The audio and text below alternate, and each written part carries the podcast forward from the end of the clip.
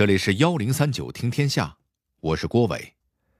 话说，在一九四三年的九月，位于波兰索比堡的一所纳粹集中营里，有两个囚犯正在一间密室里说着悄悄话。我说：“你这个计划能行得通吗？”当然了，这可是我绞尽脑汁才想出来的。可是，咱们重新梳理一下，我们大家委托你拟定一个越狱计划。注意，是越狱计划。对呀，这就是越狱计划呀！天哪，正常的越狱计划，难道不是应该挖地道或者翻墙吗？可你的这个计划里，每一步都是打打杀杀呀！挖地道，我们苏联人越狱怎么能用这么低级的方法？你想想，整座集中营里一共就三十几个党卫军看守，只要把他们都干掉，咱们大摇大摆走出集中营都行。你忘了，还有一百多个乌克兰监工呢，他们怎么办？也一起干掉？那些乌克兰人就是怂蛋，他们没胆量阻止我们。只要暴动一开始，他们肯定躲得远远的。好，就算你说的都对，咱们手里连支枪都没有，又怎么干掉三十个武装党卫军啊？你总算说到计划的关键了，咱们得。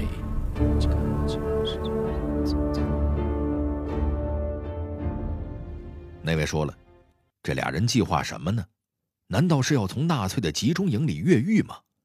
没错，就是这么回事儿。大家都知道，在二战期间，纳粹修建了许多集中营，在里面关押和屠杀了大量的犹太人。因为种种原因，大部分犹太人没有经过反抗，就死在了纳粹的手里。不过这里边也有例外，比如咱们今天给您讲的这个故事，堪称是二战期间最牛的一起犹太人越狱事件。那它究竟牛在哪儿呢？为了成功越狱，囚犯们面临的最大困难究竟是什么？一个远道而来的苏联战俘又是如何赢得了囚犯们的信任？在他的领导下，囚犯们又制定出了一个怎样的越狱计划？他们的计划能成功吗？幺零三九听天下，郭伟和您聊聊索比堡越狱事件。在节目的开始，我们得先把今天故事发生的地点给您交代一下。今天的故事发生在波兰东部一个叫索比堡的小村子附近。这地方原本是个默默无闻的小村庄，不过到了一九四二年初，原本寂静的小村庄里忽然涌进了许多建筑工人，还有一队队纳粹党卫军士兵。他们的任务是在这里修建一座集中营。一年之后，索比堡集中营正式建立。集中营长约六百米，宽约四百米。在营地建成以后。德国人将近千名犹太人关到了这里。不仅如此，一列列火车还在不断将大量的犹太人囚犯送来这里。每当囚犯的人数超过了集中营能够关押的数量，党卫军就会打开毒气室，将这些无辜的犹太人成批的杀害。后来有历史学家做过统计，整个二战期间。死于索比堡集中营毒气室的犹太人超过了二十五万。您别看这座集中营日常关押的犯人超过一千人，可是整座集中营的看守却只有二十多个党卫军士兵，再加上一百多个乌克兰裔的监工，这帮人统一归一个中尉领导。说到这儿，估计很多人会问了。既然犯人这么多，而看守这么少，那这帮人干嘛不越狱呢？其实这事儿也不能全怪这些犹太人，一来是这帮犯人手无寸铁，而外面的看守好歹都是人手一支枪，贸然越狱风险太大；况且集中营的外围还埋设了大量的地雷，即便跑出了集中营，万一误入了雷区，结果依然是个死。前面这两点其实还好解决，难点在后面。这里的犹太人囚犯大部分都是平民百姓，缺乏一个统一的领导者。要知道，越狱暴动这种事儿，还是得有一个统一的指挥，才更容易成功。虽然如此，这里的犯人们是无时无刻不在想着越狱这件事儿。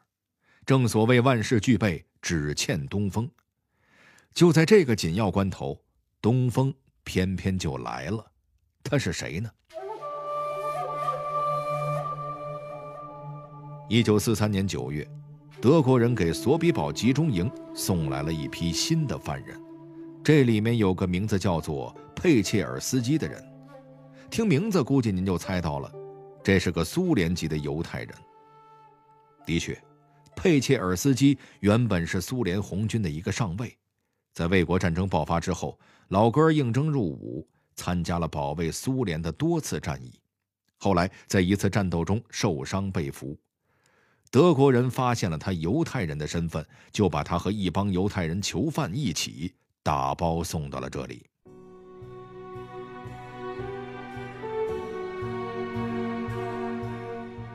佩切尔斯基上尉一到集中营，就引起了这里囚犯们的注意。人们在他身上看到了一种截然不同的气质。三天以后的一件事儿，更是让大家对他产生了无比的信任。那一天，到底发生了什么呢？根据索比堡集中营幸存者的回忆，当佩切尔斯基走进这里的时候。他的那双眼睛立刻就引起了人们的注意。和一般囚犯早已浑浊而又无神的眼睛不同，佩切尔斯基的眼睛格外明亮，眼神有力而又充满希望，始终带着一股子不服输的劲头。人们当时就感觉到，这个苏联人可不一般。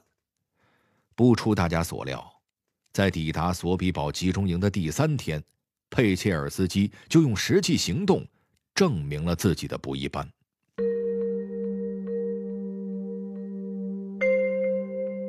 那一天，佩切尔斯基被派到营地北边挖树桩，半路上他遇见了集中营里的一个党卫军军官。这家伙今天心情不好，正想着找茬把谁打上一顿发泄一下。看见佩切尔斯基了，行了，就你了。他叫住了佩切尔斯基，给他下了一个命令：限你五分钟之内把我面前的这个大树桩砍成两段，做到了赏你一包烟；做不到，老子就要抽你二十五鞭子。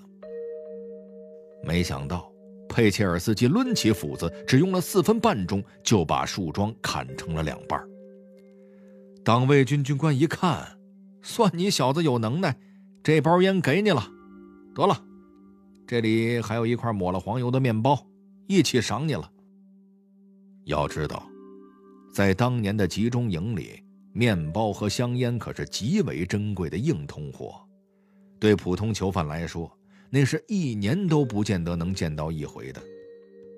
党卫军军官本以为佩切尔斯基得对这份所谓的赏赐千恩万谢，没想到，接下来发生的事儿让所有人。都惊讶不已。佩切尔斯基用极为轻蔑的语气说道：“我不饿，我不需要你的面包和香烟，谢谢。”说完，他扭头就走，愣是把那个党卫军军官尬在了那里。佩切尔斯基勇敢的举动迅速就在集中营里传开了，很快每个人都得到了消息：新来了一个勇敢的苏联战俘，敢公开怼德国人。于是，佩切尔斯基很快就赢得了集中营里犹太囚犯们的好感。与此同时，他也引起了一个大人物的注意，谁呢？此人名叫费尔德·亨德勒，是个波兰犹太人，也是这座集中营里犹太囚犯们的领导者。这位老兄一直憋着搞一次越狱，好把大家伙都救出去。可刚才也说了，他们缺一阵东风。佩切尔斯基的出现恰好解决了这个问题。费尔德·亨德勒意识到，这个苏联人有着很强的反抗精神，又是一个富有战斗经验的红军军官，由他担任行动指挥，管保能让这次行动事半功倍。于是，费尔德亨德勒私下找到了佩切尔斯基，告诉了他自己的想法，同时请他制定一个越狱计划，并且担任行动的指挥。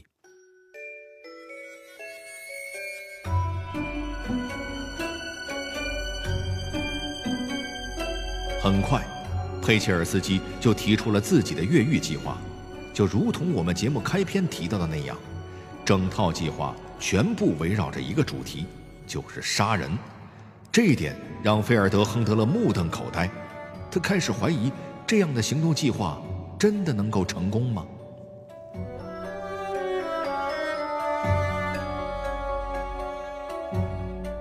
为了打消菲尔德亨德勒的疑虑。佩切尔斯基给他详细解释了自己的想法。他分析道：“整个营地里一共只有三十多个党卫军看守，外加一百多个乌克兰监工。看上去人数很多，可是这些乌克兰人胆小怕事。如果集中营里发生了暴动，他们肯定不会奋力抵抗，而是能跑多远就跑多远。这么一来，真正需要解决的就只剩下那三十多个德国人了。”这也好办，先通过暗杀的方式，在同一时间点里除掉其中的党卫军军官，就能够让德国人陷入群龙无首的境地。到那个时候，我们再夺取军械库，用里边的武器武装起来，之后就可以帮助所有人越狱了。不仅如此，佩切尔斯基连之后的退路都想好了。大家逃出集中营以后。可以立刻躲进深山老林里去打游击，等待战争的结束。不得不说，这个计划真的非常大胆，也充分体现了战斗民族的气质。经过一番思考，菲尔德亨德勒同意了这个计划。为了确保行动的安全，他们对计划做到了严格保密。许多参与行动的囚犯都是在行动开始前才了解到了整个计划。就这样。到了一九四三年十月十四日，这个大胆的越狱计划正式开始实施了。在这一天的白天，有几名犹太工人出面，把几个党卫军军官诓骗到了一间隐蔽的库房里，使用的借口自然是五花八门，像什么发现了犯人藏着的钱啦、首饰啦、贵重的衣服啦等等。要说这几个德国人也是财迷呀。居然就这么轻易的上当了。当他们糊里糊涂的走进库房的时候，事先埋伏在这里的佩切尔斯基等几个人就会从隐蔽处一跃而出，用斧头、锤子、剪刀等各种工具，干脆利落的除掉这些敌人。每杀死一个党卫军军官，他们都会把尸体藏好，再用锯末覆盖在血迹上。之后，就等着同伴把下一个目标引过来。就这样，他们先后除掉了十一名军官，捎带脚还缴获了他们的手枪和匕首。事情发展的似乎非常顺利，然而就在这个关头，一个意想不到的情况出现了。原来，佩切尔斯基的计划中有个暗杀对象，是个名叫鲍尔的党卫军上士。这个家伙主管毒气室。是个手上沾满犹太人鲜血的刽子手，在行动开始的当天，他本来应该留在集中营里，可是说来不凑巧，这个鲍尔临时有事，开车离开了集中营，导致佩切尔斯基和他的同伴们扑了个空。等到鲍尔回来以后，正好撞见了囚犯们正在从事的越狱行动，这家伙当即拉响了警报，越狱行动彻底暴露了。随着警报声响起，剩下的党卫队看守开始对着人群疯狂的射击。原本被认为不会抵抗的乌克兰看守也对着越狱的人们扣动了扳机。在这种情况下，佩切尔斯基和他的同伴们还能够平安逃出去吗？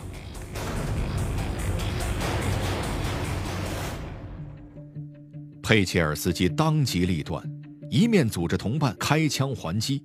一面安排人剪断铁丝网，招呼大家抓紧时间尽快逃跑；另一方面，由于之前囚犯们已经除掉了大部分的军官，使得剩下的看守陷入一种无组织的状态，镇压行动也开展的比较混乱。借着这股子乱劲儿，集中营里的六百名囚犯有四百二十人冒险冲了出去，在这个过程中，又有约八十人死在了德国人的地雷和机关枪下，剩下的三百四十名囚犯则安全地逃进了森林中，成功越狱。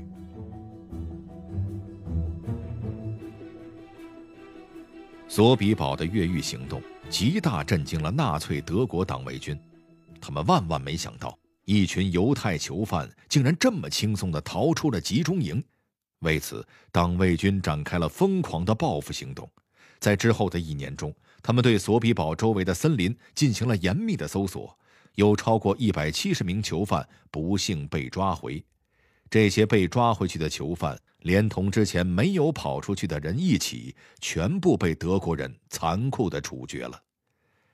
在此之后，党卫军头子希姆莱秘密下令撤除索比堡集中营，拆掉房屋，种上了树木，彻底掩盖住了这次让党卫军颜面扫地的越狱行动。万幸的是。作为这次行动实际指挥者的佩切尔斯基没有被敌人抓到，在逃出集中营之后，他几经辗转，终于跨过了波兰边境，成功找到了在白俄罗斯境内打游击的红军游击队。在游击队中，他英勇战斗，并且活到了战争胜利的那一天。整个二战期间，在纳粹德国的集中营。发生过大大小小上百次的越狱行动，索比堡越狱行动是其中规模最大、成功越狱人数最多的一次。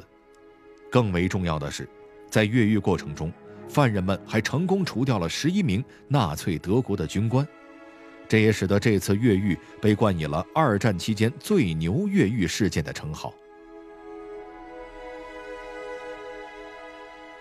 遗憾的是，当战争结束时，索比堡越狱行动的幸存者只剩下了五十八人，还分散在了欧洲各地，这就使得战后对索比堡集中营中罪行的清算变得格外困难。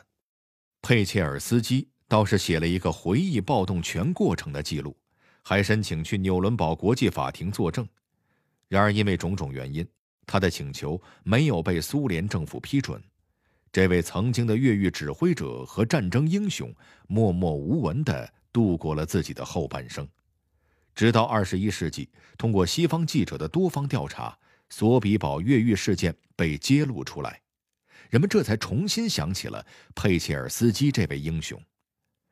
二零一六年一月，俄罗斯总统普京追授给佩切尔斯基一枚勇气勋章。此时，距离这位英雄去世。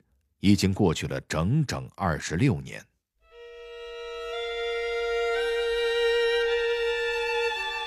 时至今日，在索比堡集中营曾经的位置上，已经建起了一座博物馆，里面专门辟出了一个展区，介绍了那次了不起的越狱。上面以醒目的字体凸显着佩切尔斯基的名字，以纪念这位了不起的英雄，还有那段惊心动魄。同时，也是振奋人心的历史。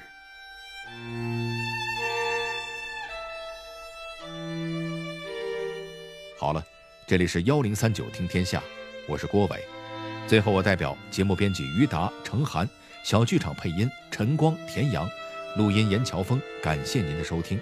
另外，如果您想和我们交流互动、收听往期节目，欢迎关注新浪微博和微信公众号幺零三九听天下。